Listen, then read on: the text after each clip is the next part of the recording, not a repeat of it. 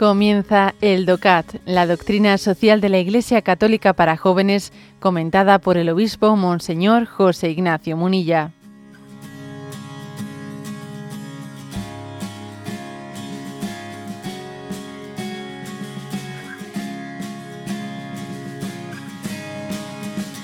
Punto 281. ¿Por qué en las Naciones Unidas la Santa Sede es solo observador y no miembro? Y responde, la Santa Sede se ve en la obligación de guardar una neutralidad política absoluta. Una pertenencia como miembro la involucraría inmediatamente en asuntos de índole política, militar y económica. En muchas de las votaciones políticas, por ejemplo, en aquellas decisiones más problemáticas como la aprobación de intervenciones militares, la Santa Sede estaría obligada a abstenerse y eso empeoraría su valor diplomático de prestación de buenos servicios, por ejemplo, a la hora de asumir tareas de mediación. Bueno, estamos hablando en estos puntos del, del DOCAT, eh, hablando sobre qué tipo de presencia tiene la Iglesia Católica desde pues esa posibilidad que le da al Estado Vaticano ser un pequeño Estado le da una posibilidad de representatividad en, en organismos internacionales, ¿no? que la Iglesia intenta aprovechar, ¿no? pues esa posibilidad pues para tener un influjo benéfico desde la doctrina social de la Iglesia pues en el bien común ¿eh? de la humanidad. Entonces aquí la pregunta es muy concreta. La Iglesia está en calidad de observador y no de miembro.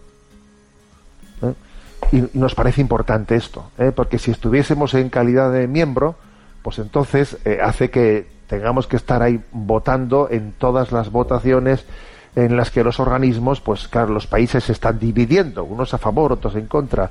El Vaticano ha votado en este asunto a favor de estos, el Vaticano ha votado en otro asunto en contra de estos. A ver, mm, por ese camino, por ese camino eh, no, mm, no, no estaríamos en la situación adecuada para poder iluminar moralmente.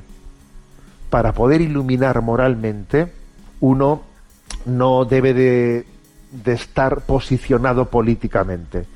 Esta es, esta es la misma razón por la que a un sacerdote se le prohíbe pues mm, formar parte de un partido político. Es que eh, pues es así. Eh, o sea, a un sacerdote se le prohíbe formar parte de un partido político y también presentarse para un cargo público. ¿Un sacerdote podría presentarse para alcalde? No. Y, ojo, eh, que ha habido casos en los que el pueblo, hay un pueblo que tiene un lío tremendo, un lío tremendo, y entonces para salir del lío de división, pues venga, votemos al cura para que sea el alcalde y así todo el mundo sale con... Ha habido casos concretos.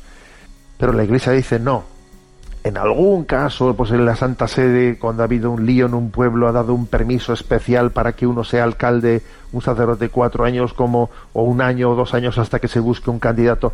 Pero vamos, excepcionalmente, ¿sabes? Muy excepcionalmente, porque, claro, porque si tú quieres orientar moralmente sin, pero con la debida libertad, no conviene que tú formes parte de, bueno, pues de una inscripción política o que tengas que estar tomando partido, partido en las cosas. Por eso la Iglesia, en los organismos internacionales, tiene calidad de observador, pero no de miembro. Y eso le da, le permite hablar, dar una orientación moral, pero no ser juzgada, claro, tú como has votado a favor de estos, tú como, tú como sigues eh, pues la política de estos, no.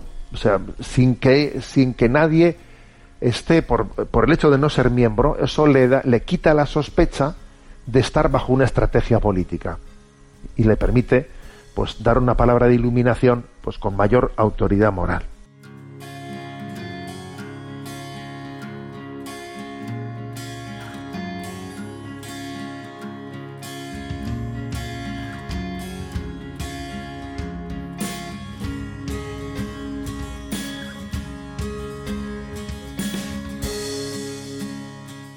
Has escuchado el DOCAT, la doctrina social de la Iglesia Católica para jóvenes, comentada por el obispo Monseñor José Ignacio Munilla.